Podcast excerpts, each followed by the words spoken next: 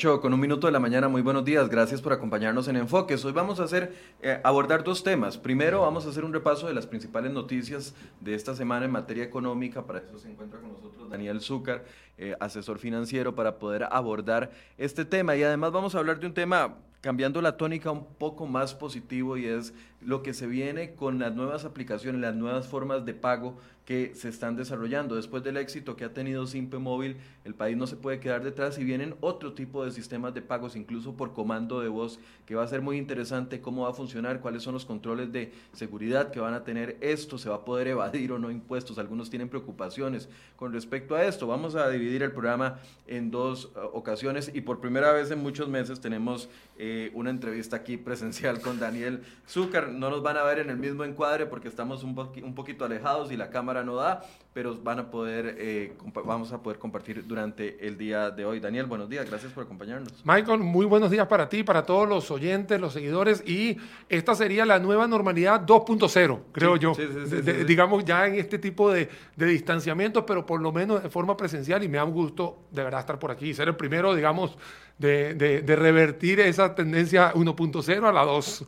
No, ah, y va a ser interesante, Daniel, también el hecho de que qué resistencia tengamos a volver a lo que era la normalidad después de que ya se aplique la vacuna, etcétera, etcétera, porque va a ser también, muchos todavía tenemos temores, algunos nos hemos acostumbrado mejor que otros al tema de la presencialidad o de las reuniones virtuales, algunos las preferimos, otros no, no las preferirán, entonces va a ser interesante como ese proceso también. Bueno, te comentaba fuera de cámaras la experiencia que tengo de dar clases y que por supuesto eh, muchos alumnos cuando les mencioné el tema de la presencialidad, lo vieron como, como, como algo como que... ya, hubo choque. Ya hubo como un, como, como un choque, choque positivo, ¿no? Porque al final no es nada que, que, que, que, te van a hacer una huelga por decir que vas a volver, pero en realidad sí es, después de un año de estar prácticamente confinados y que la herramienta tecnológica, cualquiera de las plataformas que estemos usando, han sido parte de nuestras vidas, que ahora te digan, hay que regresar a la presencialidad. Y no tanto para la parte de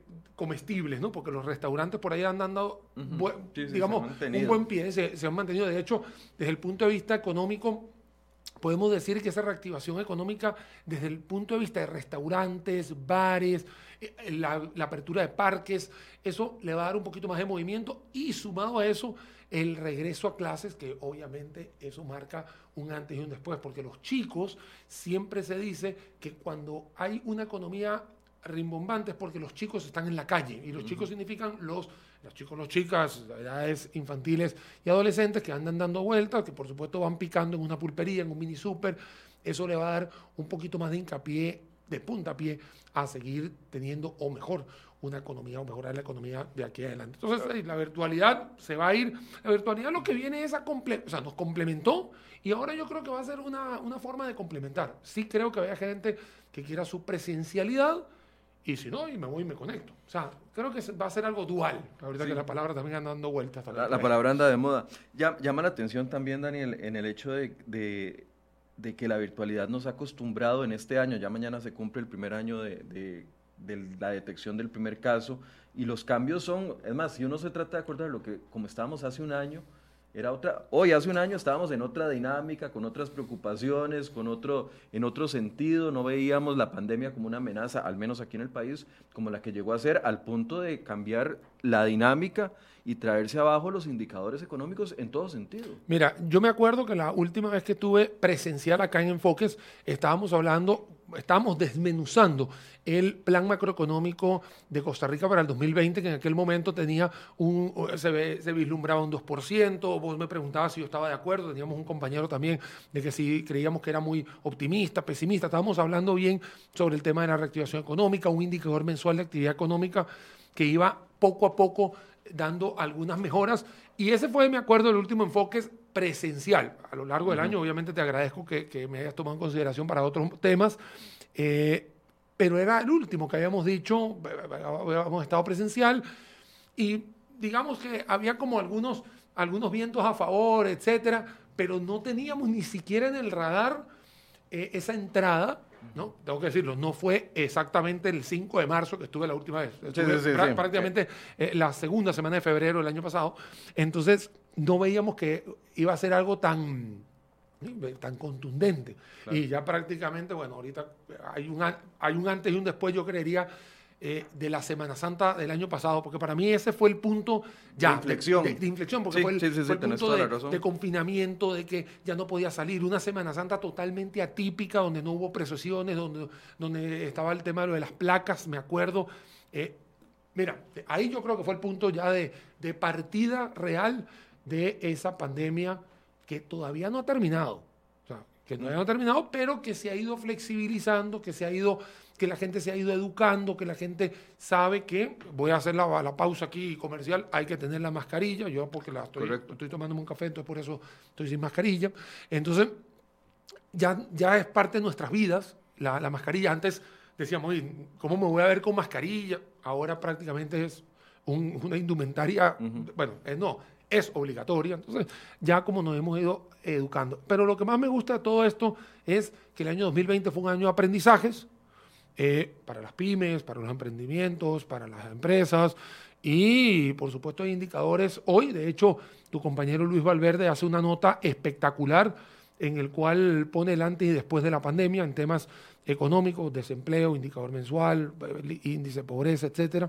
Y bueno, con eso es que estamos entrando en el 2020 y hay que sacar, el 2021 y hay que sacar adelante todo esto. Ahora, tal vez nos hemos enfocado en los últimos días, Daniel, cuando en, el tema más bien de la discusión de la ley de empleo público que ha estado candente, lo que ha sucedido en los últimos días, en la incertidumbre que generan los proyectos de ley de negociación con el Fondo Monetario Internacional y por supuesto la noticia de ayer del el desempleo. Hemos estado muy preocupados, digamos, como en la agenda del día a día pero recuperar, ponerle atención, por ejemplo, a esos indicadores, cómo cayeron esos indicadores y pensar en, el, en, el, en la recuperación de esos indicadores no es cuestión de días o meses, ni siquiera de un año o, dos años, van a ser recuperaciones que van a, van a costar bastante. Mira, eh, este año tiene una particularidad y es que es un año electoral para Costa Rica. Entonces aterrizo en Costa Rica porque otros, o sea, aquí todo, todo el planeta prácticamente tiene los mismos problemas, un poco más, un poco menos, pero Costa Rica tiene el año electoral donde ya empezamos a ver algunos actores, por ahí vendrán algunas actrices que van a querer ir hacia la presidencia y les va a tocar una tarea bastante complicada porque reversar una, un 19% de desempleo, que fue el indicador de ayer, un indicador mensual de actividad económica que estaba por menos 4,6%, Estamos hablando un efecto rebote de 2,6, pero que tiene una... Mm, no estoy muy de acuerdo, pero eso fue lo que dijo el Banco Central, de que si no se dan los acuerdos con el Fondo Monetario Internacional, ni siquiera llegaríamos al 2 puntos, a los dos puntos porcentuales de crecimiento.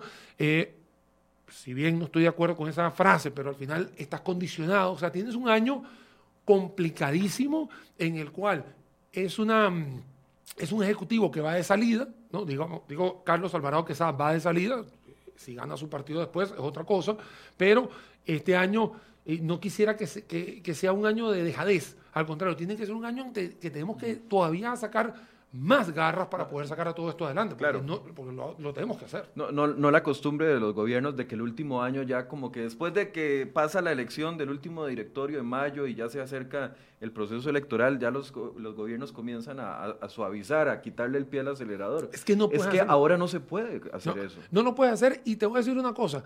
El gobierno de turno tiene una oportunidad de oro. de verdad tiene la oportunidad de oro porque tiene así, uno, una recuperación empírica que se está dando, y, lo comentamos antes, ya tienes una, una, restricción vehicular que llega hasta las 11 de la noche, hay una flexibilización no solamente en la parte de parques, colegios, eh, ya hoy los restaurantes los ven más, más llenos, eh, no lo vamos a negar 5 de la tarde ya estás viendo las presas y no estoy hablando porque ya están eh, arreglando eh, el, puente Río Segundo. No, no, estamos hablando presas porque la gente está sacando los carros, la gente ya está viendo su lado humano de que tiene que salir, de que tiene que interactuar con la gente.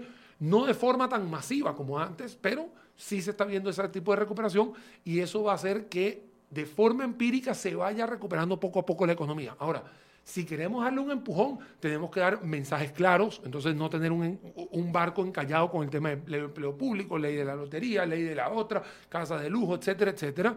Y por otro lado, reactivación económica para que no se haya eh, este dicho de que nos van a meter o no nos van a meter impuestos. Vamos a andar con la incertidumbre del impuesto o no impuesto. Esta semana tuvimos tres noticias muy positivas y tiene que ver, permiso que diga las marcas, eh, la empresa alemana Bayer ¿no? anunció una inversión importante acá. Eh, una eh, Panasonic y Viatis, si no me equivoco, se, se llama ayer, ayer. Una inversión de 1.4 millones de dólares. Este tipo de, disculpa que diga las marcas, pero Son, son, son, empresas muy emblemáticas y que te dicen, hey, señores, sobre todo, el, sobre todo el problema de los árboles, el bosque se tiene que ver, que alguien lo está viendo muy bien, Panasonic, eh, Bayer y en este caso Viatis. Entonces uno dice, wow, se está moviendo una parte, montémonos sobre esta ola. Y sí, el gobierno tiene una oportunidad de, de oro para poder sacar esto. La Asamblea tiene una oportunidad de oro para poder bajar ese 19% de desempleo, que está horrible, pero por lo menos es mejor que el 20 y, y mucho mejor que 24, y poderlo terminar este año, por favor, ojalá sea al 13%, que es lo que se ha eh, discutido. En pero, pero eso es realista de pensar, Daniel, porque a ver, ahorita celebramos del hecho de que estamos en 19.1 y el último trimestre habíamos estado en 20 y uno dice, bueno, bajamos un punto, pero un punto son 20 mil empleos que se han recuperado, solo 20 mil empleos en los últimos tres meses. Y entonces aquí es donde uno dice, bueno, el proceso va a ser lento, lento. Y, doloroso, porque esas 466.567 personas, para ser exacto, esas 466.000 personas que están ahorita en una situación de desempleo, con, con, programas sociales que ya nos están dando, como el bono proteger y el desastre que fue el bono proteger. Ayer la Contralora le jalaba el mecate al gobierno y le decía, no señores, ustedes no, no fue que entregaron mil millones eh, en bonos proteger de forma inadecuada. Son entre 11 mil y 15 mil millones, pero ya eso se gastó.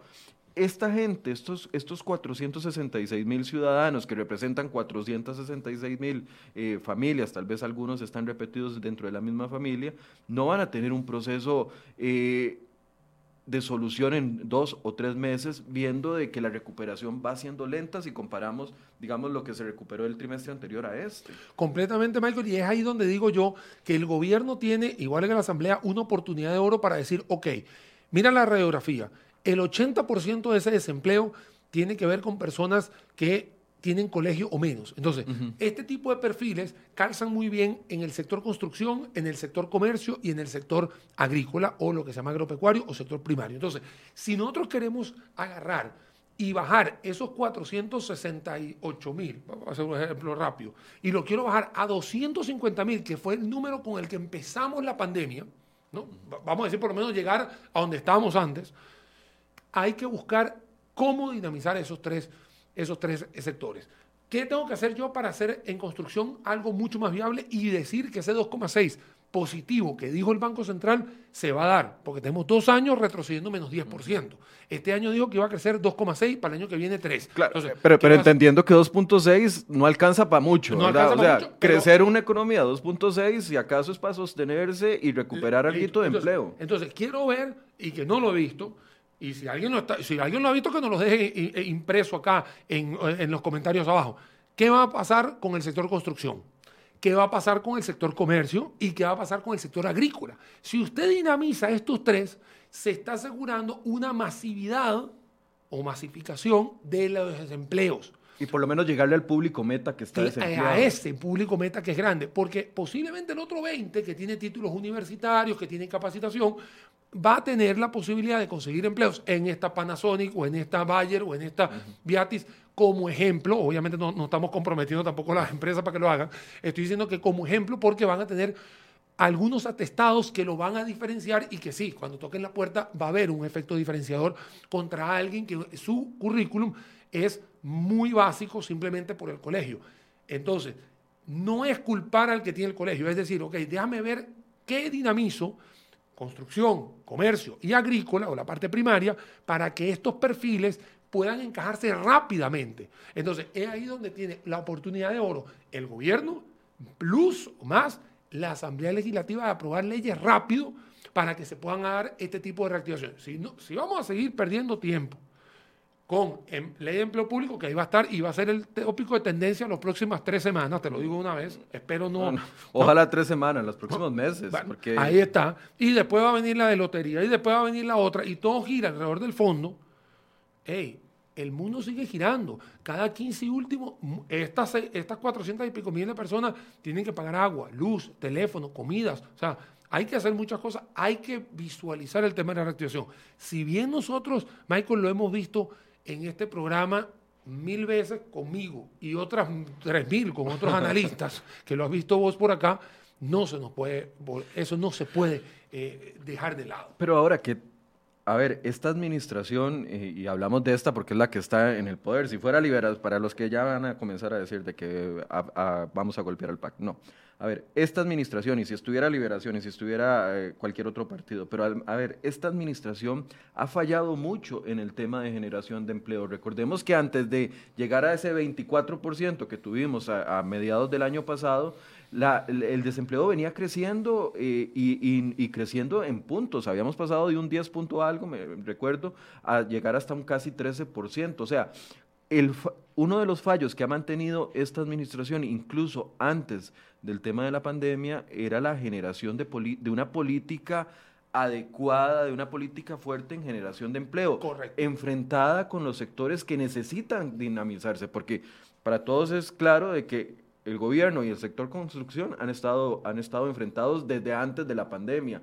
El gobierno y el sector comercio han estado enfrentados desde antes de la pandemia. Y el otro que mencionaste, que era el de... El del agrícola, el sector el, del agrícola, tal vez ahí hay mayor paz porque, bueno, por, las políticas que, que, sigue esta administración. A, mí lo que me... Pero no, nunca hubo como un programa agresivo, un programa fuerte, un programa que generara resultados en materia de generación de empleo. A mí, a mí me preocupó mucho, me acuerdo, yo estuve aquí en un enfoque que eh, yo te comentaba, Michael, de que a mí me parecía que no era justo, que tenía que llegar la pandemia, ¿no?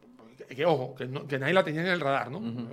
Que tenía que llegar la pandemia para empezar a suavizar el tema de las cargas sociales para las pymes. Que había que sacar la plata para la banca de desarrollo, que había que bajar las tasas de interés para que se le flexibilice, que por ahí el talo del fondo avales, que no había que hacerlo con pandemia. Lo que pasa es que Ah, llegó la pandemia, entonces ahora sí nos teníamos que mover rápido. Pero igual, ¿cuánto llevamos hablando del fondo de avales y nada que avance? Entonces, llevamos seis, siete meses hablando de eso. Por eso te cuento. Entonces, es ahí donde yo te digo, no puede ser que tenía que empezar a, llover para construir el arca.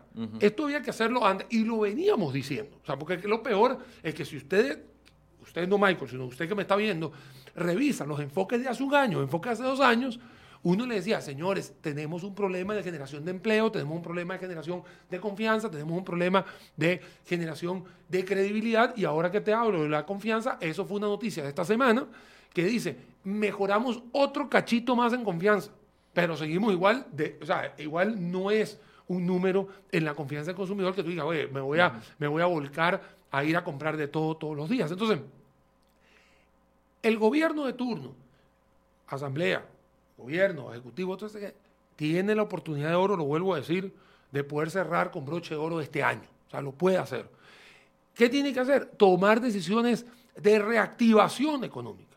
El tema del fondo, el tema del fondo no puede ser las 24 horas al día, porque eso son discusiones, son lobbies, son acercamientos, son eh, consensos que se van a llevar. Pero eso va por un lado. El otro, el del día a día, es esos 468 mil que no están pendientes del fondo. Están pendientes de ver cómo pagan el 15 y el último y el 30 a ver qué van a hacer. Pero es que además los proyectos del Fondo Monetario, ninguno de ellos eh, está enfocado en generación de empleo, ninguno de ellos está enfocado en reactivación económica. Entonces, o sea, ah, son proyectos de solución, de, a ver, dependiendo de cómo usted lo vea, de soluciones buenas o de soluciones malas en materia de eh, el problema de fondo que tenemos a nivel fiscal, pero los problemitas del día a día como, y, problemitas no los, no los estoy minimizando, problemotas del día a día, como el tema del desempleo, no se le, no, no se le ve un, una fuerza, digamos, en la agenda legislativa que hay ahorita, que recordemos, la agenda legislativa eh, que está convocada por el Poder Ejecutivo, lo de extender la reducción de jornadas por tres meses más, o sea, yo no entiendo cómo los diputados pueden estar, porque esto es un proyecto de María eh, Solís del Partido Unidad Social Cristiana, convocado por el PAC, están pensando en extender las jornadas eh, o la reducción de jornadas o la suspensión de contratos tres meses más. E, eso va en contra, yo no entiendo cómo la gente que tiene cinco, seis, siete, ocho meses con jornadas reducidas o con contrato suspendido puede aplaudir esta situación. O sea, es que uno no come de un proyecto de ley. Lo otro, fondo de avales, ¿Y qué más hay en la agenda legislativa que reactive estos temas? Siempre lo hemos dicho y de forma muy académica te voy a contar, Michael, de que si el problema es fiscal es porque no hay tributos, y si no hay tributos es porque no se recoge, y si no se recoge es porque nadie factura. Y nadie factura porque, y porque algunos se evaden. y evasión, obviamente, ¿no? Aquí no lo vamos a negar. Pero aquí la cosa es, si usted se enfoca en generar riqueza, va a haber facturación. Y si hay facturación, usted va a poder recolectar. ¿Ve, ve qué fácil? Pero no, estamos viendo a ver cómo metemos una zancadilla aquí, una zancadilla allá, a ver quién le sacamos plata, qué hacemos. Cuando en realidad lo que debería hacer es, hey, usted, señor comerciante, señor o señora comerciante, es estimado amigo de la construcción, estimado amigo del sector agrícola, ¿qué necesita? Punto, ¿qué necesita? O sea, así de sencillo, ¿qué necesita? Estamos en una época donde usted tiene que ser disruptivo.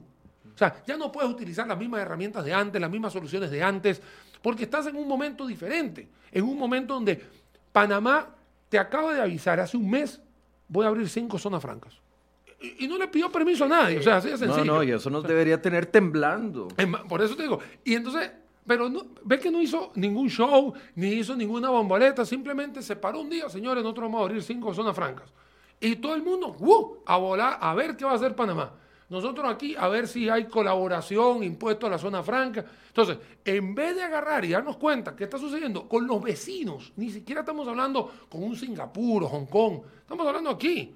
Aquí este tipo te está diciendo va a abrir cinco zonas francas. Guatemala te acaba de decir, en la ley que habían aprobado hace como 10 años con el tema de la zona franca, los impuestos, te la van a quitar. Listo. Entonces, tú dices... Porque ellos retrocedieron en materia de zonas francas. Ellos, ellos metieron un impuesto y se les fue todo el mundo. Así de sencillo. Entonces, ¿Qué están haciendo los señores del barrio? Porque nosotros tenemos que ver que la competitividad de Costa Rica se tiene que dar. Ok, Daniel habló de zona franca, vamos a la parte agrícola, vamos a... Eso es lo que hay que hacer. las comisiones tienen que formarse así, viendo eso. Hay dos ejes, el eje del fondo y está el eje de la reactivación económica. Este que está aquí es más importante, porque este es el del día a día, este es el de todos nosotros, este es el del, el del, camino. Ya aquí el fondo dijo 1788, porque ya pusieron el, nombre, el número. 1778. Ya lo pusieron, ya dijeron, ya te lo vamos a prestar. Ahora necesito que ustedes se pongan de acuerdo. O sea, ya, ya, el fondo dijo que te lo va a prestar.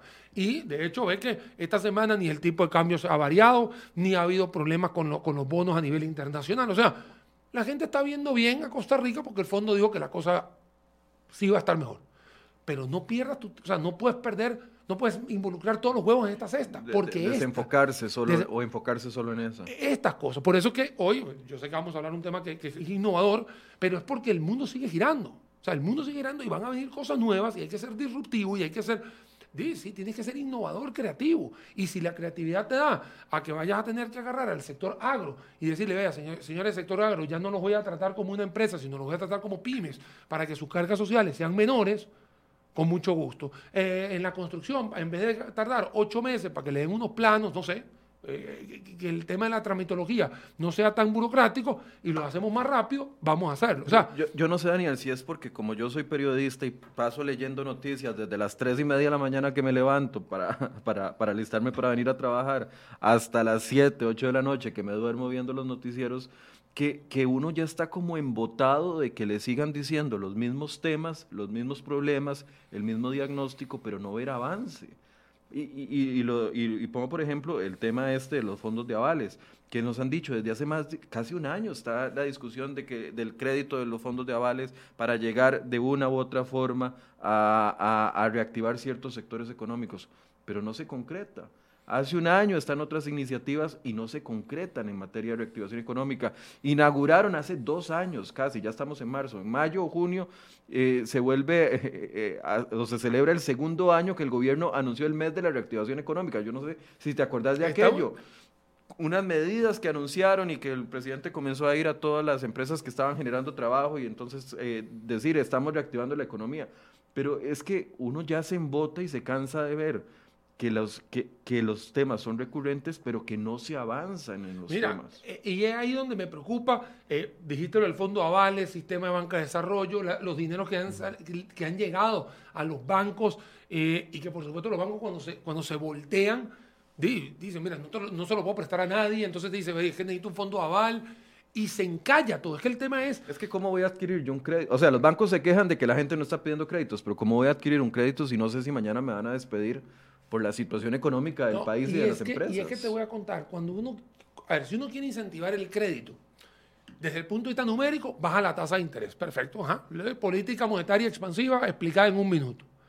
Pero lo que tienes que tener es el entorno favorable. Porque si yo pido un préstamo de 10 millones de colones y me dicen, usted tiene que pagar 100 mil de cuota. Eh, no, no estoy diciendo que eso es el número ni es real. 100 mil de cuota. Yo digo, ok, perfecto, la cuota está pequeña. Y me volteo y de repente veo un entorno que estaba con restricción vehicular, que no me dejan hablar. Mira que esta semana también los señores de, la, de, las, em, de, los eventos eh, masivos, etcétera, hicieron un, un, llamado de atención. Entonces tú dices, mira, necesito fomentar un ambiente de confianza en el consumidor para que el que vaya a agarrar el crédito no trabaje para el banco, porque nadie va a agarrar en su sano juicio 10 millones de colones para invertirlo, para pagar una cuota de 100 mil, cuando lo único que facturé son 100 mil. Al contrario, yo quiero facturar un millón de pesos, 100 mil se lo dejo al banco, otro pedazo pago mis colaboradores, otro pedazo compro mercadería de reposición y otro es mi utilidad. Eso es lo normal que, que pasa en cualquier empresa, pequeña, mediana, grande, micro, lo que tú quieras. Pero tú no te vas a endeudar para pagar al banco solamente.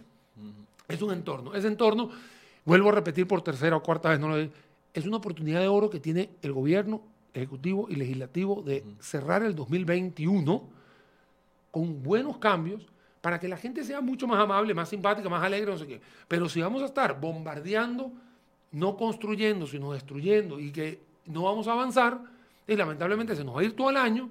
Y lo peor aún es que vamos a ver desde junio, julio, porque ya en julio ya se supone que ya sabemos quiénes son los, los participantes. Desde ya, digo yo. No, yo sé lo que vas a decir y yo digo desde ya. Bueno, todo el mundo despotricando. Porque tú sabes que ahorita, tú sabes que aquí no gana el mejor presidente, aquí gana el que mejor despotrica o el que mejor le cae a alguien. Aquí no gana el, el, el mejor. Y lo hemos visto no Costa Rica, estoy hablando en la región. Entonces, eh, ¿qué vamos a hacer? No quisiera que tuviese un año que se pierda, al contrario, que no nos desenfoquemos, que agarramos y digamos, señores, la reactivación económica, ya estamos hartos de esa palabra, y yo hashtag mil veces lo he hecho, ya, que tomen las decisiones que hay que hacer en estos tres rubros que te van a masificar. Y créeme que cuando haya gente con más poder adquisitivo, porque viene del sector construcción, que es el sector secundario, el sector primario, que es el agrícola, y por supuesto la parte comercial, créeme que tú sí te vas a querer ir a ir a un concierto, vas a utilizar más el transporte, vas a querer comprarte un carrito, una moto, etcétera, vas a poder buscar un asesor financiero, entonces hago la cuña también para mí, eh, sí, sí, porque no van a tener eh, los medios de comunicación mayor exposición, se genera economía. Pero si usted no lo hace y está solamente enfocado en un sola, una sola partecita y el resto del tiempo, a ver si te llegas a un consenso con empleo público, etcétera, se nos puede ir el tiempo o se nos puede ir el semestre. Eh, pero, pero a ver, o sea, yo, yo entiendo y, y, a ver, y apoyo el hecho de que no nos concentremos, que no nos volvamos monotemáticos y solo pensar en el tema del Fondo Monetario Internacional, pero es que toca temas tan delicados y los proyectos de ley tocan temas tan delicados que, que, efectivamente tienen un impacto en esa otra parte que queremos desarrollar, el tema de confianza. O sea, ¿Cómo, vamos a estar generando confianza en este momento si sabemos que la discusión de empleo público va a ser complicada y se va a pegar?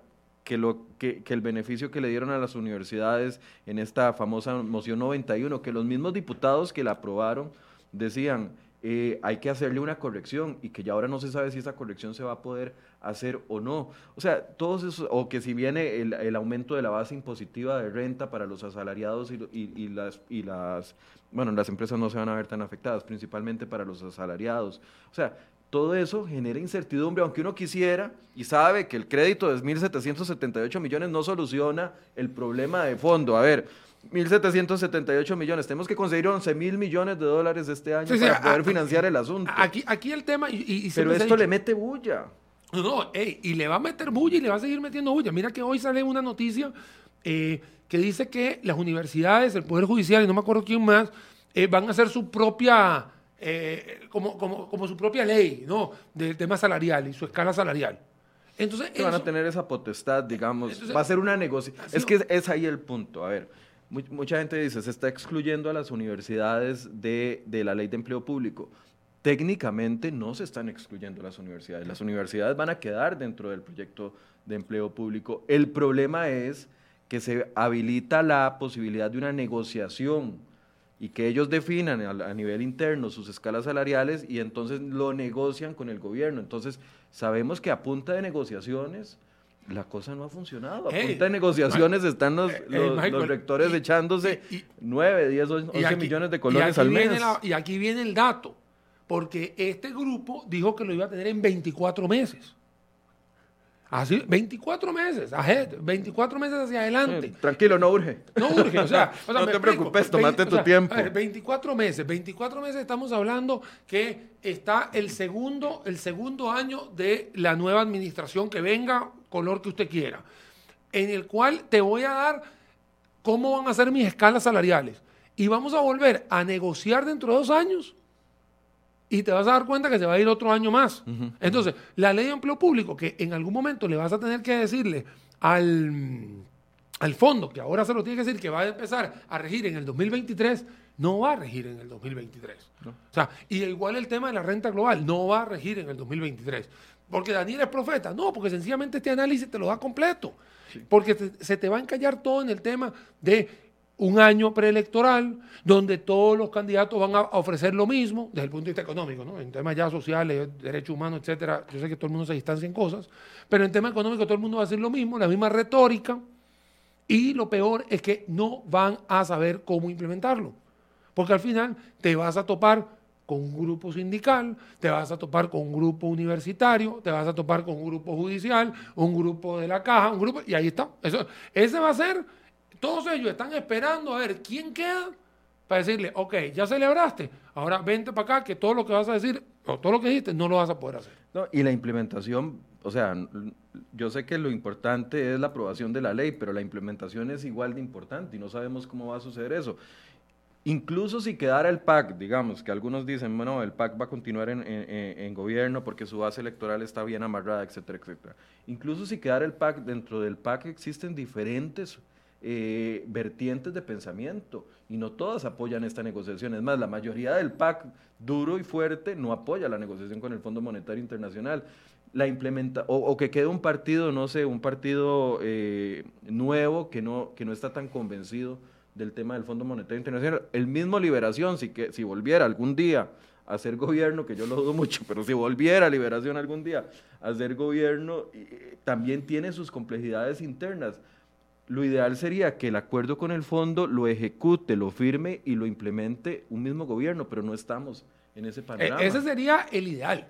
O sea, yo te digo, el ideal, a ver, yo siempre he dicho, esta es la posición de Daniel, siempre he dicho que el acuerdo con el Fondo Monetario Internacional, más allá de lo monetario, es de una imagen buena que se le puede dar a Costa Rica, fondos de inversión, calificadores de riesgo, etcétera, de que vamos a tener un orden. Lo ideal sería que el gobierno que está hoy es el que lo firme y que lo implemente. O sea, ya, o sea, punto y se acabó. O sea, es el que tiene que hacerlo. Y por supuesto, como yo sé que aquí todo el mundo va a decir lo mismo en la, en la parte económica, cualquier personaje que se vaya a lanzar a la presidencia, sea muy congruente. Nos quedamos y seguimos con esta implementación. O sea, que no vaya a pasar como Argentina, que se echaron para atrás, que no le pagaron al fondo y bueno, ahí está el desastre en Argentina. No, claro, ahí también el viraje fue extremada izquierda en este caso.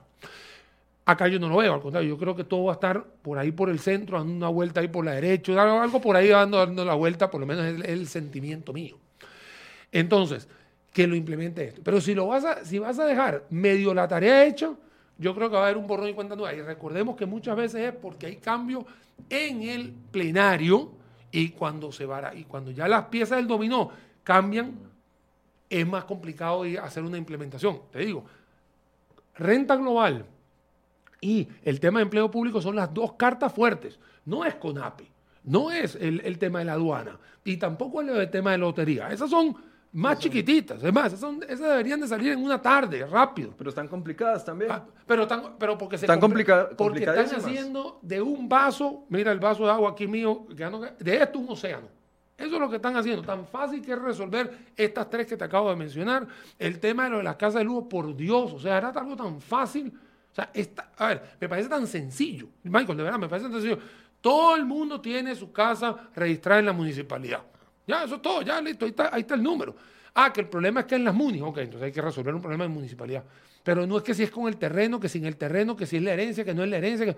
Y se complicaron, de verdad te digo, este vaso, así, Por eso, hicieron un océano. No, se ser. complicaron, lo complicaron a la hora de presentar el proyecto. Como Porque es que todos los proyectos de ley, a ver, el título es muy bonito, pero es que el diablo está adentro en los detalles. Como, como dicen, le están buscando un problema a cada solución, cuando debería ser al revés, una solución a cada problema. Pero bueno, eso es, digamos, el pantallazo, Michael, en el cual eh, entramos, digamos, a este segundo trimestre, porque prácticamente en un par de semanas empezamos, eh, digamos, el segundo trimestre del año.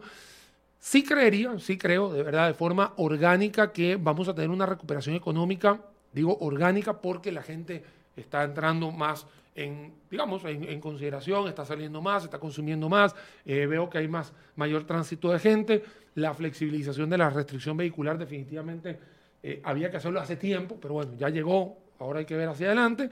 Entonces yo creería que sí vamos a tener un mejor año, definitivamente, que el 2020. Que lo vamos a tener al ritmo del 2019, I don't think so. O sea, no creo. ¿Ok? Porque todavía falta mucha confianza que sembrar, mucha credibilidad que transmitir. O sea, todavía faltan muchas cosas. Y no estoy hablando del anillo central de la GAM, del Gran Área Metropolitana. Estoy hablándote un Liberia, estoy hablándote un San Carlos, estoy hablándote un, un lugar como eh, San Isidro del General Pérez Celedón, estamos hablando de Punta Arenas, estamos hablando del sector turismo que este año reporta ni siquiera la mitad de la visitación del 2019. Para este año, eh, la llegada de la vacuna es algo muy lindo, muy bonito, pero que todavía sigue siendo eh, un tema a esperar. Eh, quiero hacer una cuña. Israel, que es el país que lidera la vacunación mundial, prácticamente el 70% de su población ya está vacunada. Para el mes de mayo creen que va a ser casi el 90% de la vacunación. Igual, si usted llega a Israel, lo meten 14 días de vacuna. O sea, o sea, no es un tema de que porque ahora hay vacuna todo el mundo hace una fiesta. No. Y, y- y lo- y te lo digo porque La- sería el- las el- réplicas se van o sea, a seguir sintiendo. por eso, lo que quiero decir es que si Israel, que es el país que lleva la mayor cantidad de vacunación per cápita o, por, o porcentual, y todavía sigue habiendo algunos confinamientos, unas cosas, no creamos que nosotros aquí vamos a estar muertos de risa en Costa Rica o en la región de Latinoamérica. O sea, Ahora, Daniel, dentro de todos los cambios que introdujo el tema de la, de, la pandemia y las restricciones y que nos obligó a algunos más que a otros a acostumbrarnos a la virtualidad, vino el cambio en el patrón de pagos que hemos hecho los ciudadanos. Y, y el éxito, de, y- no el éxito, el referente inmediato de, ese cambio en el patrón de, pagos que hemos realizado eh, los ciudadanos ha sido el incremento que ha tenido Simpe Móvil en su, su utilización. Hablamos de 55 millones de transacciones en este año, en el, año- que pasó. ¿Cómo está cambiando incluso la dinámica del intercambio de dinero eh, vía, vía electrónico? y bueno, aquí vamos a hablar de tres temas fundamentales. Uno, lo que se llama la revolución industrial 4.0. Yo ahí porque le llamo financiera, pero al final la, la 4.0 que dinamizó, agilizó, aceleró, catapultó el uso de la, de la tecnología para todo el mundo. Y digo para todo el mundo porque desde mi papá, que es una persona que ya estaba en la tercera edad, hasta los chicos más, los míos, aquí todo el mundo anda pegado ya a un, ya sea una tableta, ya sea una laptop, a un teléfono inteligente, etcétera. Entonces ya la penetración del uso de, de artículos electrónicos es mucho más. Segundo, es la credibilidad en ellos, ¿no?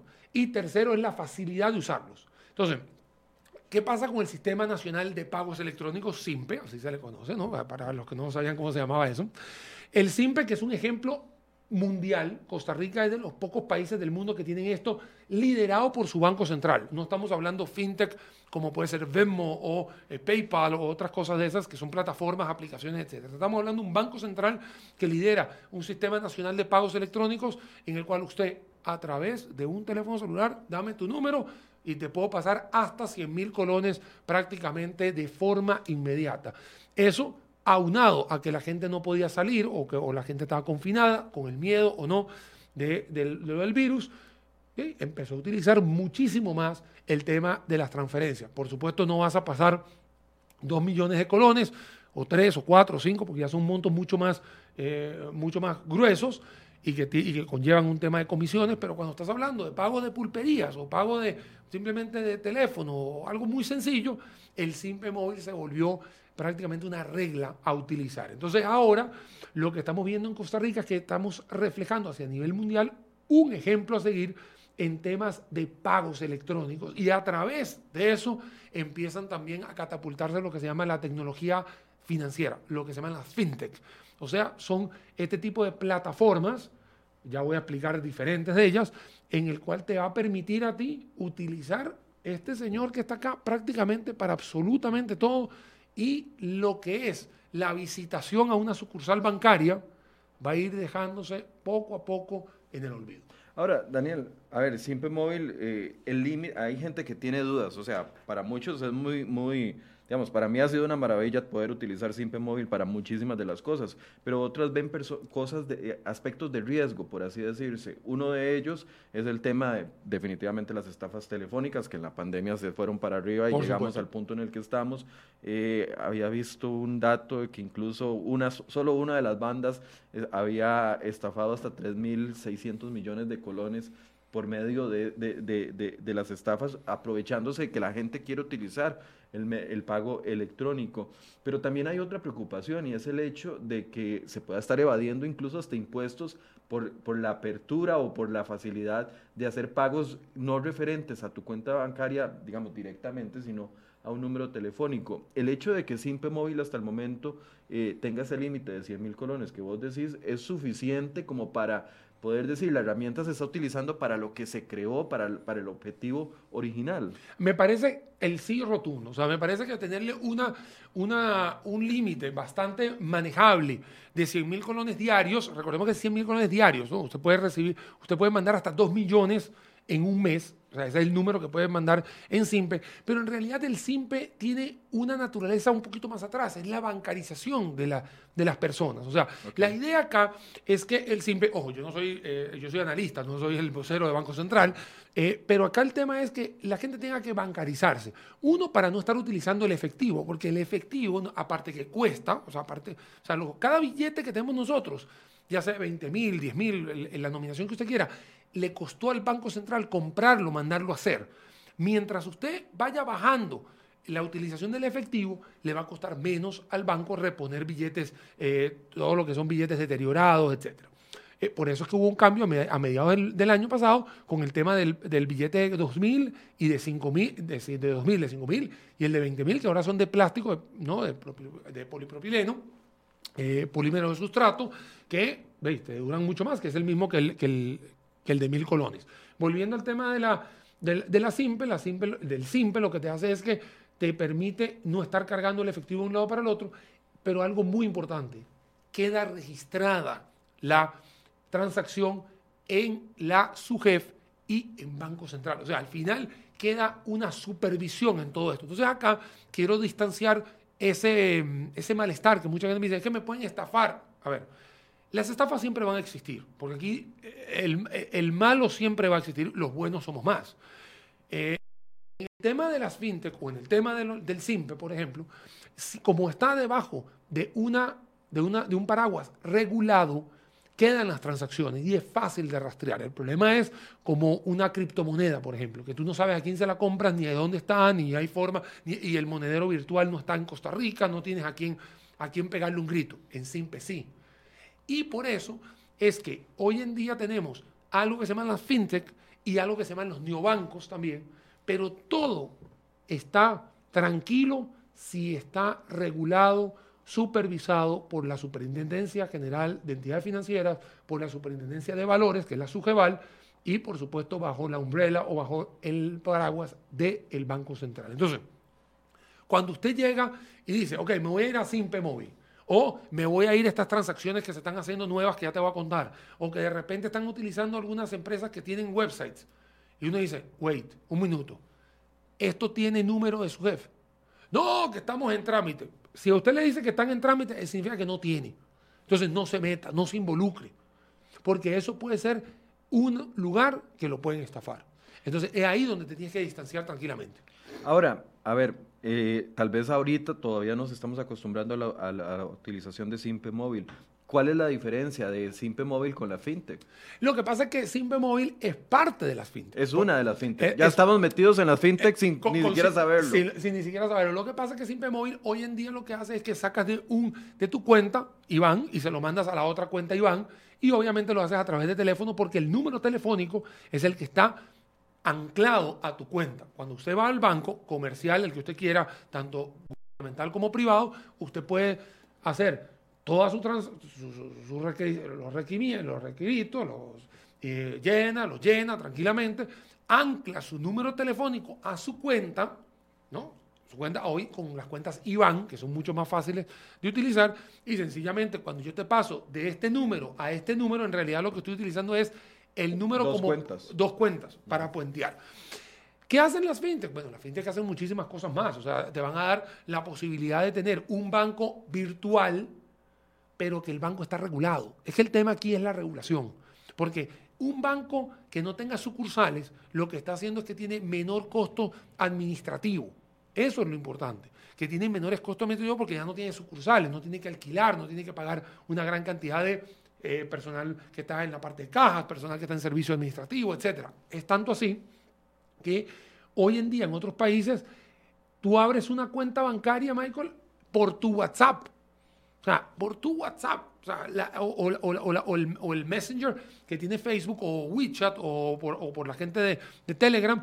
¿Y quién te responde? Lo que se llaman los bots. Los bots son hoy los robots, ¿no? Por inteligencia artificial, te dicen, meta su cédula, meta esto, meta lo otro. El primer temor que tiene, y te lo digo porque mi papá, yo se lo explico a mi papá, y mi papá me dice, no, no, no, yo voy al banco y hago la fotocopia y hago esto. Y yo le digo, ve, yo sé que es un hito que hay que romper. Pero hoy en día uno agarra, dice, ok, ¿con quién me voy a involucrar? Llega, ves la página web, que obviamente es, tu plataforma de entrada, y buscas si está regulada o no. ¿Quién está detrás de todo esto? Los neobancos, que también que son apéndices bancarios, por aquí en Costa Rica ya hay algunas aplicaciones eh, muy conocidas, ya lo hay, que también te sirven y te ayudan. Claro, de, los, de estas aplicaciones detrás hay un banco y una fintech es un banco. Entonces son algunas diferencias que mucha gente podría decir, pero al final para mí es lo mismo. Posiblemente sea lo mismo. Lo que estoy claro acá es que estoy rompiendo con ese paradigma de ir a una sucursal y que ya a través de, y así mismo te lo dicen, Michael, tómeme una foto selfie y mándemela. Ya ni siquiera te dicen, mándeme una foto, no, una selfie de su celular, lo validamos, todo, eso, todo ese tema a través de robots lo validan con su jefe o con el Banco Central y te abren tus cuentas. Así es que se va a manejar hoy en día, o por lo menos a la vuelta de la esquina, este tipo de soluciones financieras que se van a estar dando y va a ser mucho más fácil. Pero va a ser, la, gran diferencia es que utilizando Simpe Móvil como el eje, digamos, que ya conocemos, que ya estamos metidos ahí, la diferencia es que esos son entidades privadas. Simpe, Móvil es Banco Central. Ah, no, claro. Lo, lo interesante acá es que tú, en un, en un país como Costa Rica, después del año 1993, aquí todo el mundo puede funcionar tranquilamente en un mercado abierto desde el punto de vista financiero. No todas las, ojo, es importante saber de que no todas las empresas que estén registradas en su jefe son bancos, ¿no? Porque hay unas que son, pueden ser casinos, otros pueden ser remesas, otros. Hay diferentes eh, articulaciones dentro de los artículos, valga la redundancia, de su jefe. Pero lo importante es que esté regulada. O sea, porque si no está regulada, yo le recomiendo que ni se acerque. O sea, a usted le ofrecen algo, está regulado. Eh, eh, si empiezan a titubear, no. Aquí todo lo que tenga regulación o que esté con su número adentro, ahí sí puedes contar con tu tranquilidad de que puedes estar haciendo todo esto. Después romper el paradigma de no ir a sucursales, estar en esto. La SIMPE, sí, pero el SIMPE, el SIMPE lo que te va a ayudar es a puentear muchas cosas y que las fintech en Costa Rica ya lo tienen más avanzado, o sea, tienen un, un nicho de mercado que ya está acostumbrado a utilizar la SIMPE. Si no voy para Nicaragua, me voy para un país como Venezuela o incluso un Perú, eso no está tan, tan adelantado. Entonces, ya tendría que hacer todavía una educa invertir más en educación para la SIMPE, digamos así, que la FinTech. Ahora nosotros estamos mucho más adelantados. Otra cosa que te quería contar, Michael, es por qué todo esto yo le llamo educación financiera. Porque al final, A mí lo que me interesa es que la gente sepa lo que está gastando y sepa lo que está ingresando. Y es el cúmulo de los problemas acá. Hace dos semanas salió un estudio de que el 70% de los ingresos de los costarricenses están comprometidos en deuda. Y es porque la gente no sabe cómo están sus finanzas. Bueno, cuando tú tienes este tipo de soluciones financieras, te da argumentos dentro de las plataformas, ya sean aplicaciones o ya sean a través de website, qué es lo que está sucediendo con tu plata. Entonces la gente lo ve, visualmente la gente dice, ok, ya estoy gastando en esto, estoy gastando en esto, no puedo gastar en esto. Entonces la gente empieza a educarse más. No sé si tú te acuerdas, Michael, por lo menos en el caso mío, mis, abuelos me decían, esta plata que está aquí es para pagar una cosa y esta plata para pagar, entonces andaban con, con los dos bolsillos llenos de plata. Bueno, hoy ya no andamos con eso. Hoy lo que tiene son pipe charts que, lo, que te lo están diciendo. Es ahí donde vamos a evolucionar, a que la gente pueda utilizar las herramientas tecnológicas para poderse guiar a una educación financiera que yo espero y aspiro que en unos cinco años ese 70% baje a 30%. Ahora, existe la legislación, el, tema legal, eh, los controles adecuados, porque, a ver, sabemos de que la, tecnología avanza y las leyes vienen después, ¿verdad? Siempre, siempre ha funcionado así. Eh, durante muchos años la gente ha hecho pagos electrónicos y la legislación vino eventualmente de una u otra forma existe la legislación que garantice de que no van a, servir para que se utilicen para el mal. Bueno, es ahí donde, de hecho, voy a hacer una, una, cuña a una, a una de las diputadas que casualmente he tenido la oportunidad de sentarme con ella a hablar sobre el tema, ella se llama eh, la diputada Paola Valladares, que eh, ella ha estado en algunas reuniones con este tema del, del, de la fintech, eh, y no es de ahora, es de, incluso del año 2019, ella anda hablando todo eso, y en este caso me gustaría, ¿no? obviamente, eh, hacerle una réplica, no a ella, sino a todo el mundo diciéndole, hey, existen algunas iniciativas para que las fintechs empiecen a darse, eh, eh, empiecen a estarse reguladas, de que la gente pueda estar mucho más tranquila, de que va a haber un, sistema legislativo que lo va a amparar y que vaya y que, y que todo sea mucho más tranquilo. ¿Me explico? Porque, como acabas de decir, la tecnología avanza y eso no le puedes poner una cerca. O sea, la tecnología va a avanzar y la ley va a venir después. A mí lo que me preocupa es que la tecnología avance lo suficiente y después que llegue una ley que se ajuste a la tecnología hace tres años. O sea, y, ya la tecnología avanzó cuatro veces más de lo que la legislación pueda tener. Entonces es ahí donde hay eh, rezagos cuando vemos que no se priorizan algunas cosas que te pueden dar o que te pueden brindar una solución al país. Y cuando digo solución al país es el tema de la bancarización. La bancarización es algo fenomenal que le puede pasar a un país.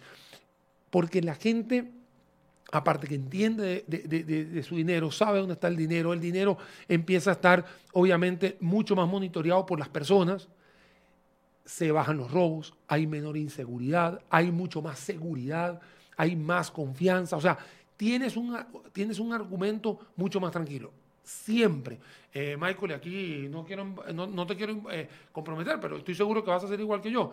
Todos los diciembres a nosotros nos recomiendan que si nos pagan el aguinaldo no vayamos a los cajeros automáticos, no carguemos el efectivo, ¿sí o no? Todos los diciembre.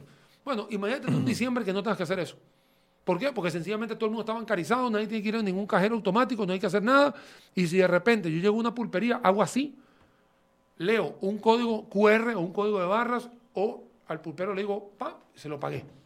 O sea, son otras opciones muy parecidas a lo que estamos utilizando con Simple Móvil, pero con comandos de voz, códigos QR, etcétera, bueno, acá ya hoy en día hay, bueno, acá no, en Costa Rica no, pero en otros países, hoy en día tú puedes agarrar con un comando de voz diciéndole así, por favor, depositar a Michael tanto aparato. Y se lo pones. Y el, y el mismo comando de voz reconoce y de una sola vez llega y te hace la transacción. O sea, hasta ese tema de facilidades estamos hablando.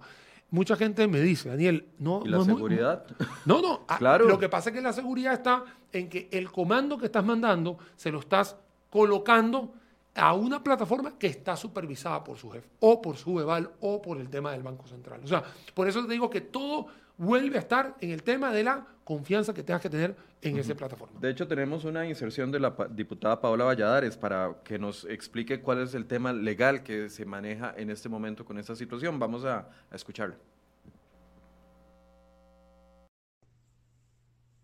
Probablemente el tema fintech para muchos es desconocido, sin embargo es una actividad que se viene desarrollando en el país de varios años atrás. Lo que hemos visto es que se ha potencializado o aumentado en este momento de pandemia, pues nos hemos visto obligados a la virtualidad o a la separación física que nos ha eh, llevado a utilizar un poco más las ofertas que hay en FinTech. Costa Rica es parte de la alianza FinTech junto con otros 20 países, ¿verdad? Y em, se ha identificado dentro de los retos es que nuestra regulación está fragmentada, no hay una regulación concreta que permita trascender hacia esa o ir de la mano con la innovación tecnológica.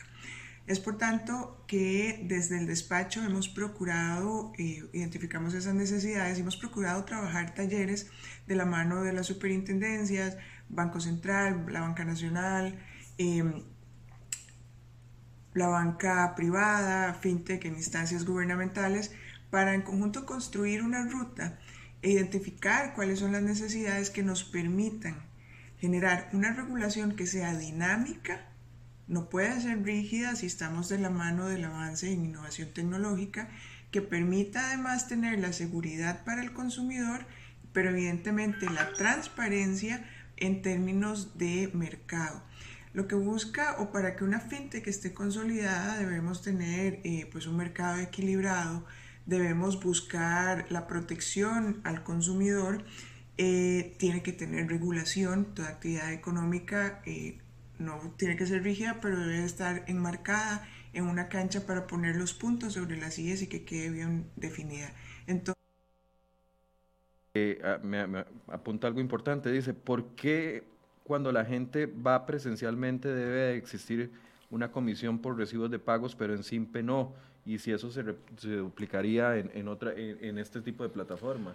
Hay que recordar que hay una, que hay una tendencia, y, y yo creo que la tendencia con factura electrónica Ve que me estoy saliendo hasta de otro tema, pero al final la factura electrónica es algo que todos nosotros hemos ido aprendiendo a lo largo de los últimos tres años.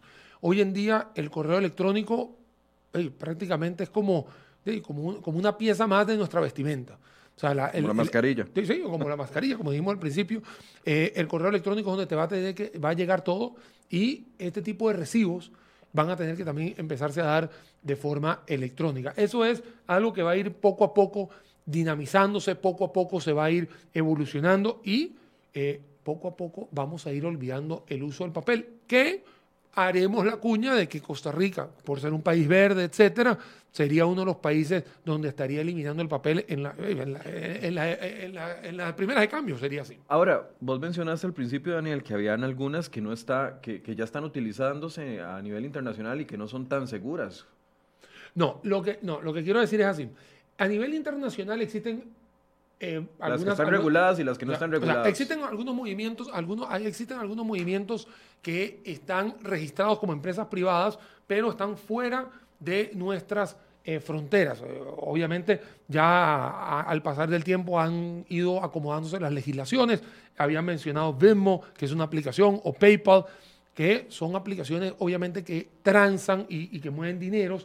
Entonces, por ahí eh, las legislaciones de Estados Unidos ya ha ido evolucionando en, esa parte. En el área mm, de, digamos, en, Europa hay una gran cantidad de, empresas que ya están dando vueltas por ahí. Aquí hay una, voy a dar un ejemplo, hay una que llama Together, otra que se llama Revolt, otra que se llama Benexit. O sea, hay muchas aplicaciones que se están dando ya en Europa y mucho mucho texto está en español, de una vez les cuento, porque hay varias que vienen de España, unas que son neobancos, otras que son fintech, otras que son eh, challenger banks, que son bancos, digamos, ya totalmente digitales. Entonces ya nosotros podemos ir vislumbrando por dónde vamos a entrar. ¿Por qué hago mucho hincapié en Costa Rica? Porque Costa Rica tiene el SIMPE. O sea, al tener SIMPE, hace que Costa Rica sea prácticamente la única nación que pueda valorar, eh, em, que pueda ser pionera en todo esto. O sea, lo puede hacer. Chile, Colombia, México ya se están moviendo en este tema. Brasil tiene una, una, una fintech muy fuerte, pero en el tema de los pagos prácticamente en tiempo real, Costa Rica es el que lidera esa parte. Entonces, por eso digo yo, hay un petróleo muy interesante que se puede sacar con el tema de la fintech acá, porque el sistema de pagos electrónicos, mira, te lo da. Pero por lo que dice la diputada, o sea, hay procesos de negociación, no hay todavía una legislación, ni siquiera hay un proyecto de ley presentado en la Asamblea Legislativa. Habría que esperar ese proceso. Y yo espero que ese proceso se agilice bastante rápido y que obviamente eh, no haya un egoísmo para eh, ponerle una cerca al campo. O sea, eso quiere decir que no haya un egoísmo para ponerle trabas a lo que viene, que va a venir porque ya otros países lo tienen, o sea, otros países ya lo van a hacer. Hay mucha gente, y te doy un ejemplo, ya hay países que te dicen, te puedo transferir en menos de 15 o 20 o 25 minutos dineros de un país a otro, por ejemplo. Y no hay problema. Y, no y es regulado. Y es regulado. Yo, Daniel, todavía tengo que esperar cuatro o cinco días para que el dinero que yo mando para traer mis productos de China tenga que caer en el proveedor. O sea, es más, yo tuve que esperar cuatro o cinco días para que el proveedor le caiga, para que él empiece la orden de producción y ahora tiene que ver cómo me manda. Entonces, tengo un, tiempo que estoy perdiendo porque anda dando vueltas el, el, dinero, ya sea a través de un banco en Nueva York, etcétera. Ahora no, ahora estamos hablando de, mira, de prácticamente fintech que te permiten hacer este tipo de negociaciones. ¿Qué mejor que eh, acá Costa Rica, que, tiene el, tema de las remesas con Nicaragua, que tú puedas tener una remesa que caiga en prácticamente tiempo real? O sea, esas son las cosas que se tienen que ir dando. Hoy los bancos centroamericanos te permiten tener varias cuentas tuyas. Daniel puede tener una en Panamá, una en Nicaragua, una en Guatemala, una en El Salvador, otra en Costa Rica, y puedes hacer algún tipo de traslado dentro de tu cuenta. Pero aquí lo que estamos es evolucionando, evolucionando de que Daniel le puede mandar una cuenta a Michael en su cuenta en Nicaragua prácticamente en tiempo real. Esas son las cosas a las que tenemos que ir vislumbrando porque ya hay gente que lo está haciendo y para allá van los tiros, o sea, para allá vamos a llegar. Bien, bueno, vamos a poner atención a ese tema entonces. Ah, es un tema ¿qué, ¿qué, es lo, que va a pasar en los próximos meses? Mira, es un tema futurista que yo sé que a mucha gente le da miedo, ¿no? Pero eh, lo único constante es el cambio. Y en realidad, esta revolución 4.0, que fue la pregunta que me hiciste, de ahí nos hizo entender de que sí se pueden hacer las cosas virtuales, de que sí existe gente que las está haciendo bien, que sí existen cosas eh, reguladas. No estoy de acuerdo con lo no regulado, por supuesto. No estoy de acuerdo con esas promesas de 20% mensual, con estas cosas que han pasado como la nube u otras cosas. Ahí es donde usted tiene que poner las barbas en remojo y tener mucho cuidado.